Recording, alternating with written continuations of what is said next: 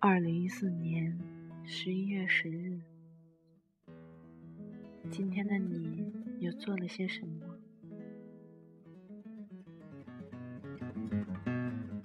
我想，爱情一直是恒古不变的主题吧。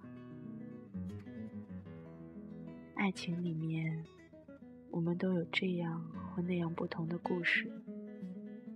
每一个人似乎都有很多可以说的东西。爱情一直都是让我们心动、心碎、心酸、心醉。时刻牵动我们敏感而又多情的神经。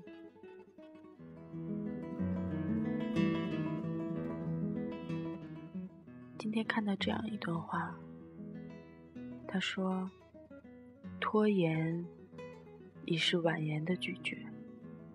如果某人一直让你等，那就不要再让自己傻傻的沦陷。多少痴痴的等，换回的。”只是重重的伤。真正在乎你的人，不会忍心让你等得太久。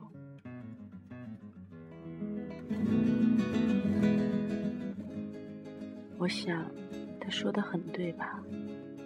毕竟，我们都是困在爱情里面的傻瓜。每一个人都摸不清方向，却一直在寻找出口。